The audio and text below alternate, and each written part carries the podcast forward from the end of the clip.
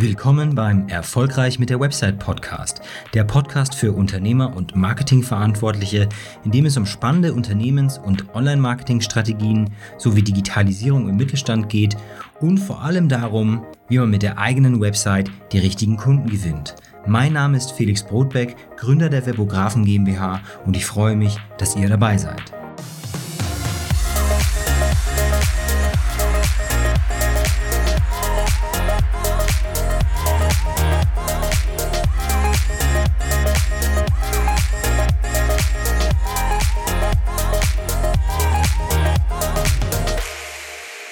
Ich begrüße alle Zuhörer zur achten und letzten Folge der Staffel Website-Konzeption. Mein Name ist Felix Brotbeck und ich freue mich, dass ihr wieder dabei seid. Ja, für alle, die äh, zufällig gerade zum ersten Mal einrühren, die Folgen dieser ersten Staffel, die bauen aufeinander auf und darum empfehle ich euch zuerst mit Episode 001 zu beginnen.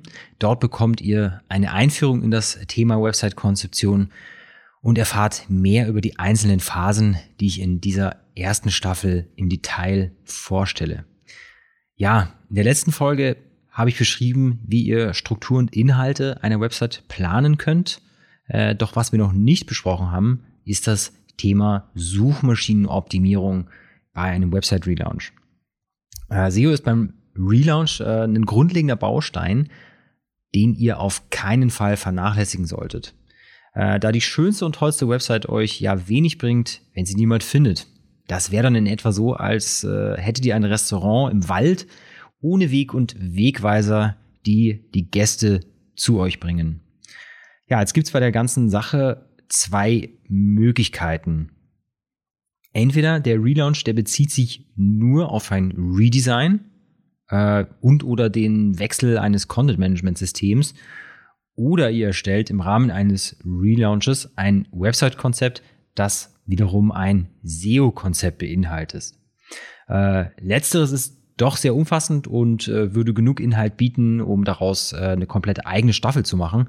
Äh, darum beziehe ich mich äh, in dieser Folge auf den ersten Fall, also einen Relaunch äh, mit einem Redesign und einem CMS-Wechsel. Genau, ohne ein explizites SEO-Konzept.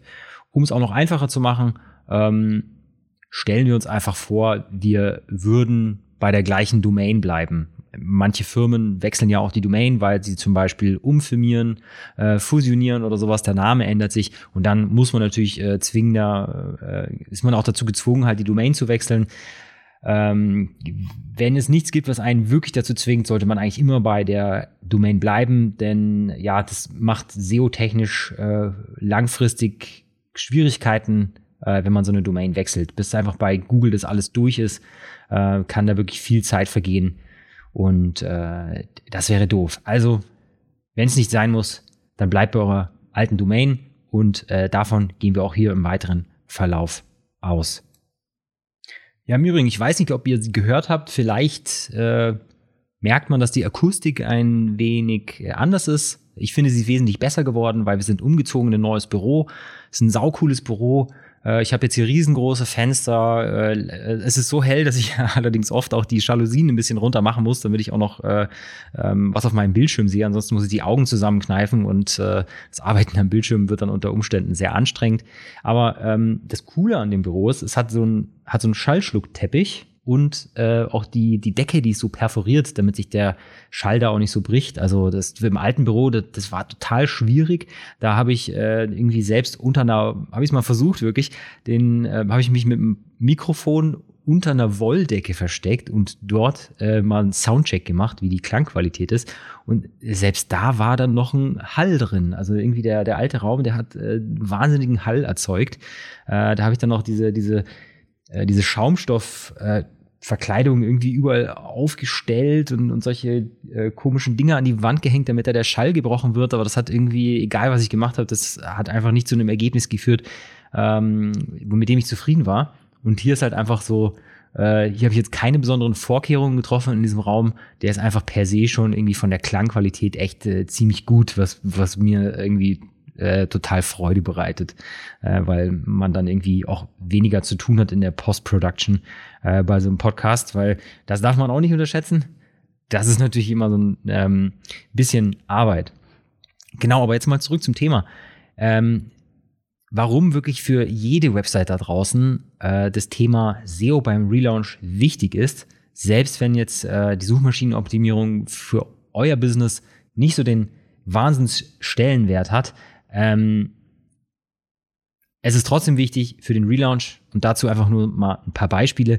Also Kunden rufen zum Beispiel, also wenn zum Beispiel Kunden von euch häufiger mal die FAQs eurer Seite aufrufen oder die Kontaktseite, ja, oder ich habe es auch schon erlebt, dass ähm, das war für eine größere Anwaltskanzlei und die haben auf ihrer auf ihrer Teamseite äh, jeden Anwalt aufgeführt gehabt. Man konnte die anklicken und dann hast du da die ganzen Kontaktdaten gehabt, also äh, die Telefonnummer, die E-Mail-Adresse und ein nettes Porträt. Und äh, Mandanten dieser Kanzlei, die haben halt einfach äh, nach den Namen äh, dieser Anwälte gegoogelt, haben in Google halt dann ähm, äh, den, den, Link gefunden zu dieser Unterseite von dem entsprechenden Anwalt und haben dann da drauf geklickt, äh, um die Telefonnummer oder die E-Mail-Adresse zu finden. Genau. Also auch so, also für diese Kanzlei selbst SEO nicht kein hoher Stellenwert, ne? Aber äh, zumindest äh, die Leute suchen doch irgendwie danach und, und äh, finden diese Kanzlei ähm, im Internet. Ne? Jetzt war es bei der Kanzlei so, äh, die das, die wollten keine ordentliche SEO-Weiterleitung haben. Das ging immer so ein bisschen hin und her, dann ist es bei denen unter den Tisch gefallen und so weiter und so fort. Und, und, und äh, bis dann irgendwann der Anruf kam, so, ja, wenn man jetzt äh, nach dem Namen von Berater XY sucht, dann findet man ja immer noch den Link der alten Seite. Ja, und das Problem war, dass ähm, derjenige, der die alte Seite betreut hatte, da hatten wir, äh, das ist nicht in unseren Hoheitsgebiet gefallen, ähm, der hatte dort die Seite nicht richtig abgeschaltet. Da ging zwar die Startseite nicht mehr, die Startseite, die wurde zwar äh, umgeleitet auf äh, die neue URL, und hier übrigens war das der Fall. Es haben zwei Kanzleien fusioniert. Deswegen hat sich die Gesamt-URL geändert. Und von dem äh, einen Part der Kanzlei, da wurde zwar die Startseite umgeleitet, aber die ganzen Unterseiten nicht. Also waren äh, die, die Unterseiten mit den, ähm, mit den Kontaktdaten der, äh, der Anwälte immer noch in Google zu finden. Und wenn man dann da drauf geklickt hat, dann ist man noch auf der alten Seite gelandet. Also total Katastrophe. Ne? Ich hatte das vorher denen eigentlich alles schon erklärt, warum wir das machen müssen, wie wir da vorgehen müssen und so weiter und so fort. Aber irgendwie wurde das bei denen als nicht so wichtig abgestempelt. Also ähm, wurde auch äh, wurde das nicht also wurde das nicht in Auftrag gegeben. So, jetzt haben die aber gesehen, was das für Nachteile mit sich bringen kann. Und äh, das wurde dann natürlich irgendwie äh, hoch äh, urgiert, äh, wie man so schön sagt, und ist dann bei uns auf dem Tisch gelandet und wir haben uns dann äh, darum gekümmert, haben das alles glatt gezogen, haben äh, die ganzen SEO-Weiterleitungen gemacht und äh, jetzt passt das auch alles wieder. Äh, der einzige Punkt ist, man muss sowas echt eigentlich direkt nach dem äh, Relaunch machen, direkt nachdem die neue Website live gegangen ist und nicht irgendwie erst Wochen oder oder äh, sch ganz schlimm irgendwie Monate später oder sowas. Das kann halt, äh, das kann dir echt irgendwie in der Sichtbarkeit deiner Seite äh, einiges zerwürfeln, weil wenn da dann noch irgendwie alte Suchergebnisse ähm, auffindbar sind in Google, verwirrt das nicht nur Nutzer, die irgendwie plötzlich auf der alten Seite landen, obwohl sie auf der neuen Seite landen sollen, sondern ähm, es verwirrt natürlich auch Google. Google weiß ja nicht mehr so, äh, ja, neue Seite oder alte Seite, was, was soll ich jetzt hier ranken, was, was ist wichtig. Im schlimmsten Fall ist die neue Seite Duplicate Content und wird dann äh, von Google abgewertet. Ja, und die ganzen Rankings gehen kaputt. Ja, doof. Ähm, vielleicht nicht ganz so schlimm für Unternehmen, äh, denen die Sichtbarkeit online sowieso Schnuppe ist. Aber das Ganze ist nicht so komplex und dauert nicht so lange. Man sollte es wirklich nicht außer Acht lachen.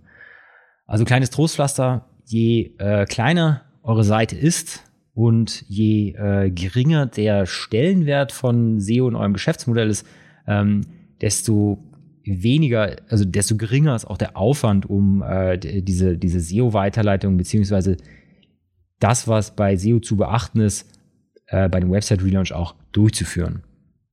Ja, äh, lange Rede, kurzer Sinn. Nächstes Beispiel ist ähm, die eine oder andere Website wird bestimmt irgendwo auf eure Seite verlinken. Und ähm, vielleicht auch auf Unterseiten, vielleicht auf irgendeinen Blogbeitrag von euch oder sowas, weil da was Interessantes drinsteht oder äh, jemand euch jetzt oder eure Seite dort als Quelle nennt.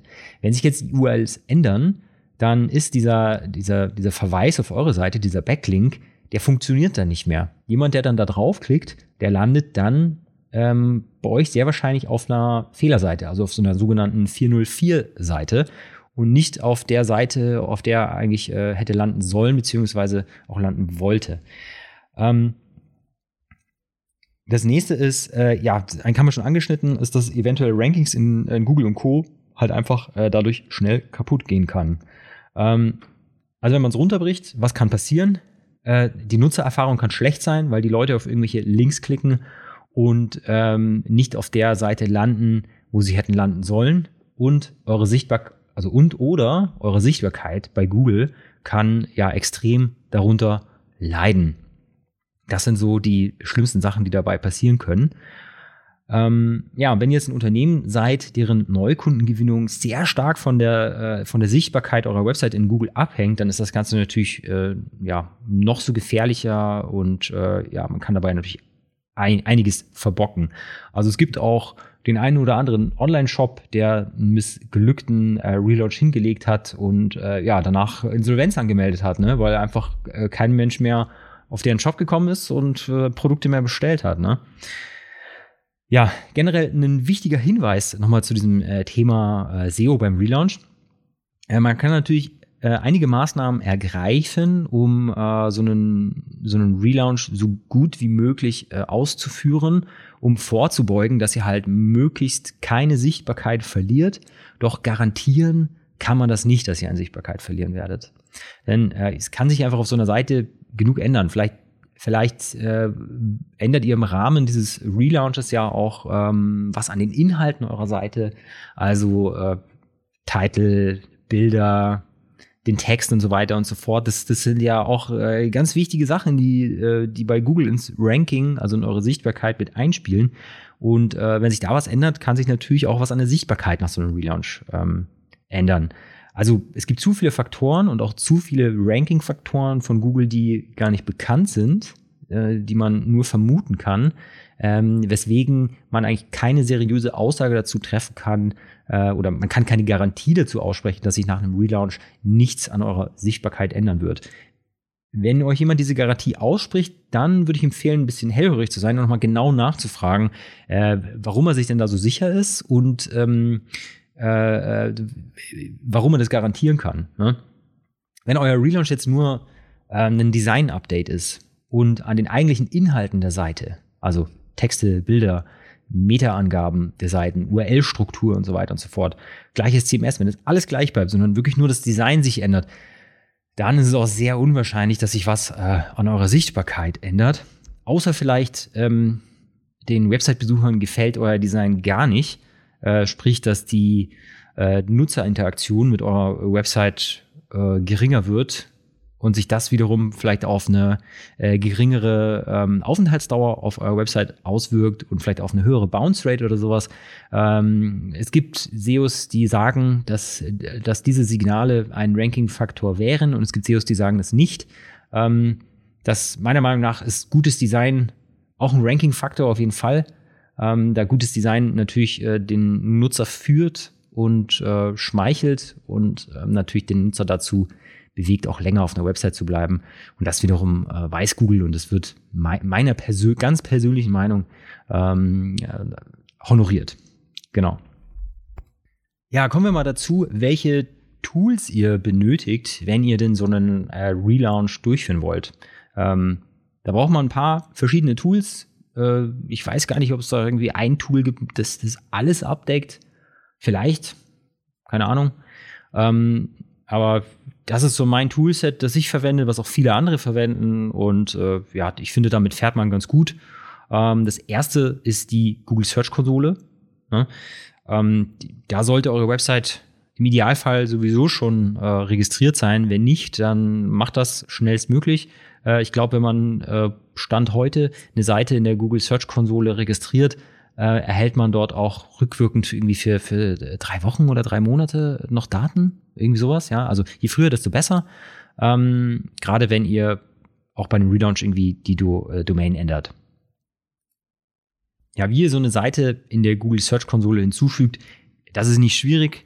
Googelt es einfach. Da gibt es einige Anleitungen dazu, auch von auch äh, auf der Google Search Konsole selbst.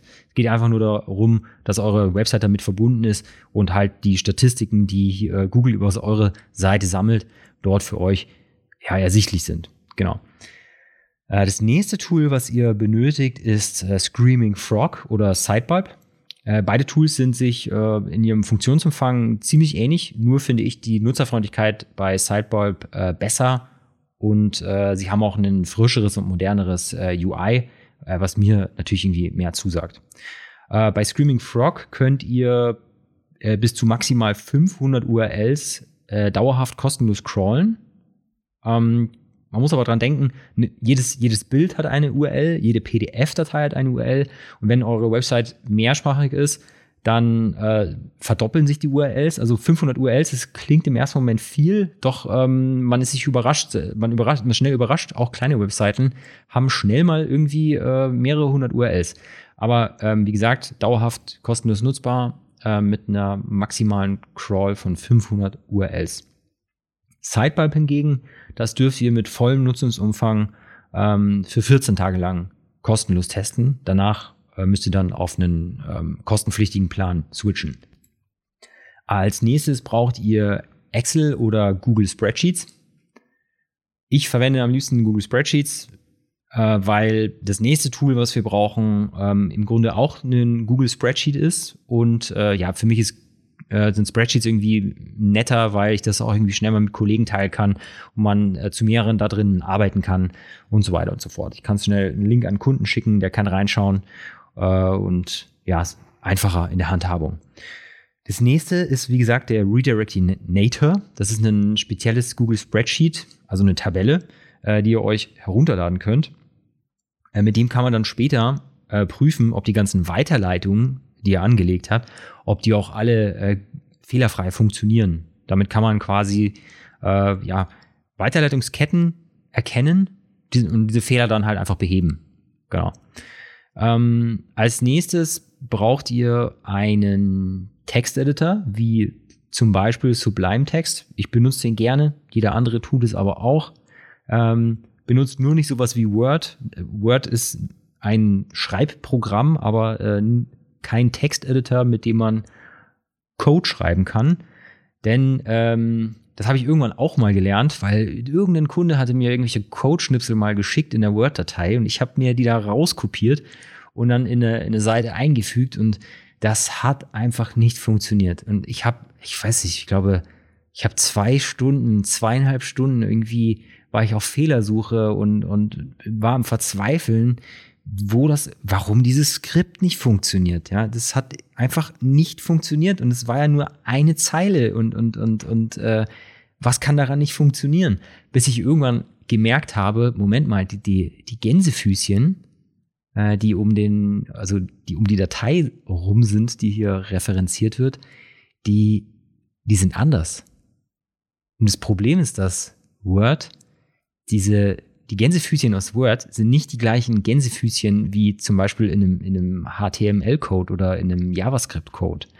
Äh, das übersieht man aber äh, sehr, sehr einfach. Und äh, wenn das die falschen Gänsefüßchen sind, dann, beziehungsweise Anführungszeichen, Entschuldigung, die Anführungszeichen, dann ähm, ja, funktioniert der Code nicht, weil das, das einfach ein Fehler ist. Aber da muss erst mal drauf kommen. Ne? Ähm, ja, deswegen ist Word kein Texteditor, äh, mit dem man Code bearbeitet. Deswegen benutzt sowas wie Sublime Text oder äh, ich glaub, ja, da gibt's noch Atomic oder sowas. Äh, auf dem Mac, da gibt's auch ein Programm, das heißt, warte, ich guck schnell nach. Das heißt, ja, genau, das heißt einfach Text Edit. Das könnt ihr meiner Meinung nach auch dafür benutzen, weil Text Edit ähm, macht keine Textformatierung. Genau. Ja, das war's mit den Tools. Dann kommen wir mal zum Vorgehen der ganzen Sache. Ähm, ich glaube, es ist nicht so sinnvoll, wenn ich euch jetzt irgendwie Schilder öffne, dieses Tool und dann klickst du unten rechts auf diesen Button und dann auf den dritten Tab und dann hier und dorthin und so, weil das ist was, äh, das ist eher was für einen Screencast, also ein Video oder ein Blogbeitrag mit äh, Screenshots. Ähm, deswegen schilder ich euch hier im Podcast einfach nur mal das äh, grobe Vorgehen, damit ihr so den roten Faden äh, erkennen könnt und äh, wisst einfach, um was es geht in der ganzen Sache. Genau. Also wir starten mit der Bestandsaufnahme der alten Seite. Ähm, dazu crawlt ihr die äh, Seite mit Screaming Frog oder Sidebulb und erfasst dabei halt alle URLs und die Meta-Angaben dieser URLs. Was sind die Meta-Angaben? Die Meta-Angaben ist äh, der Titel, die Meta-Description und äh, ja, das wär's. Was auch noch mit erfasst wird, ist natürlich äh, die ganzen äh, H1, H2, H3 und so weiter und so fort. Ähm, aber das ist erstmal, ist jetzt an der Stelle nicht so wichtig für uns. Uns geht's um die URLs und um die Meta-Angaben. Ja, danach exportiert ihr euch das Ergebnis dieses Crawls und speichert das Ganze in Excel oder Google Sheets. Und äh, dann geht es schon an die Bestandsaufnahme der neuen Seite. Ja, in der Regel äh, sollte eure neue Seite ja vor der Veröffentlichung in einer Staging-Umgebung liegen. Das ist entweder eine Subdomain bei euch, also äh, beispielsweise dev.meineseite.de, oder sie liegt halt äh, bei eurem Dienstleister, der die Seite für euch entwickelt.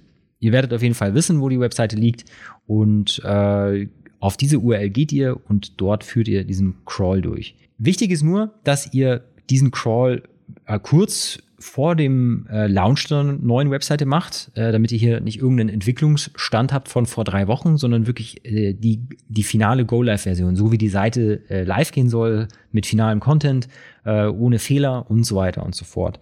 Also dort wiederholt ihr den Crawl mit Screaming Frog oder Sidebulb und äh, speichert euch das Ergebnis auch wieder in der Excel-Liste oder Google Sheets. Als nächstes geht's dann ans URL-Mapping. Äh, hier kramt jetzt euer äh, zwei Google Sheets heraus oder eure zwei Excel-Dateien und macht äh, dort drin in einer der beiden einfach einen neuen Tab und macht zwei Spalten. In die linke Spalte kommen die ganzen alten URLs rein und in die rechte Spalten die ganzen neuen URLs. Der Knackpunkt ist jetzt dabei, dass ihr zuordnen müsst, äh, was, also welche neue URL zu welcher alten URL passt. Ne? Ihr wollt quasi äh, eure alte Leistungsseite auf die neue Leistungsseite umleiten. Und auch wichtig ist, wenn auf eurer alten Seite ähm, eure Leistungsseite zum Beispiel äh, einfach slash leistungen.html ist und auf eurer neuen Webseite die äh, Leistungsseite auch slash leistungen.html ist und sich auch eure Domain gar nicht ändert, dann müsste das nicht in die in diese Weiterleitungsdatei reinschreiben, weil das das würde zu so einem zu so einer ja zu so einem Weiterleitungsloop führen. Das würde ja, die Seite würde ja versuchen, auf leistung.html weiterzuleiten und von dort wieder auf Leistungs, äh, leistung.html und so weiter und so fort. Und, und wir wären quasi, äh, es würde in einer Fehlermeldung münden, wo ihr dann im Browser einfach nur seht, irgendwie Error too many redirects. Also sowas raus, sondern nur, wenn sich die URLs ändern. Das wollen wir erfassen in dieser Liste. Linke Spalte äh, die alten URLs, rechte Spalte die neuen URLs. Wenn ihr damit fertig seid, dann ähm, wird daraus dann später die, die äh, Permanent Redirects gemacht, die wiederum in die htaccess-Datei eingetragen werden. Ja, hinsichtlich, hinsichtlich der Redirects, es gibt hier die äh, Permanent Redirects und auch die Temporary Redirects. Die ähm, sind nicht zu verwechseln. Die haben, äh, wie der Name schon sagt, einen unterschiedlichen Zweck. Die einen sind eine dauerhafte Weiterleitung, die anderen nur temporäre Weiterleitung.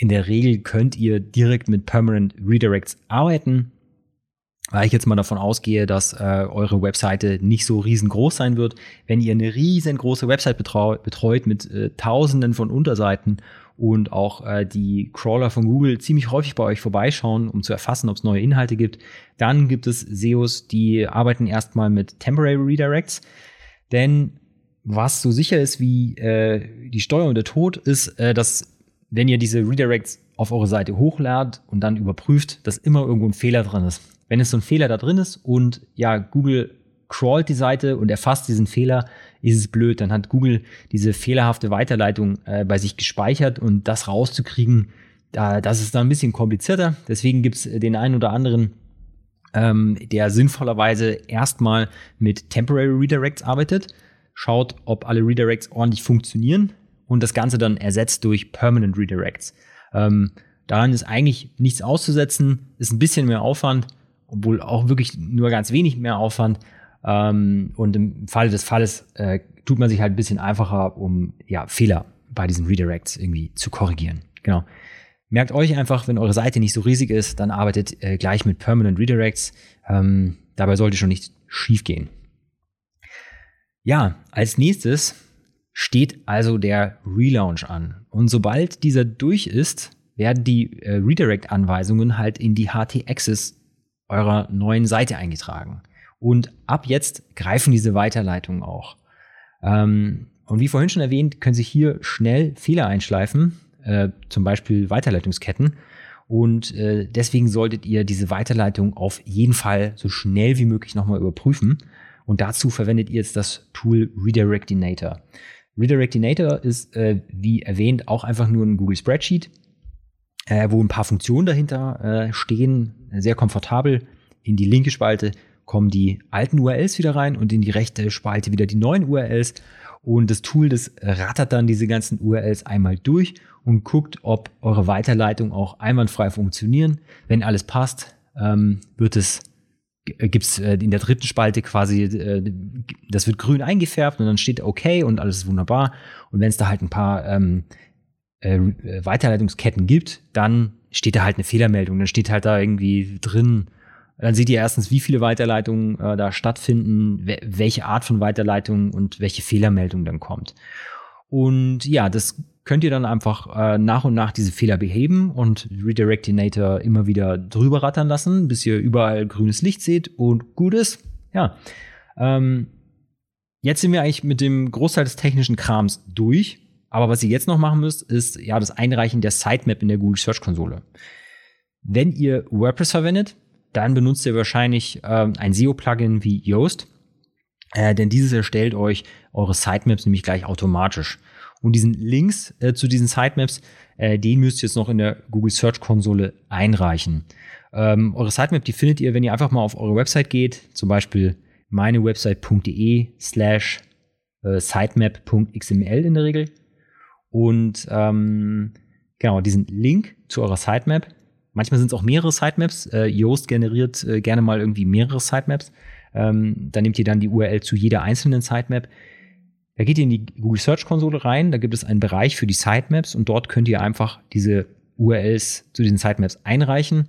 Da ist einfach ein Feld, da kopiert ihr die URL rein, drückt auf äh, Einreichen, äh, Google überprüft das und äh, weiß dann halt auf, auf, jeden Fall, ah, da hat sich was geändert an der Seite, da sind äh, neue, neue äh, Seiten vorhanden, da sind Weiterleitungen vorhanden und äh, Google wird es dann halt den Crawler dahin schicken der das also überprüft und verifiziert.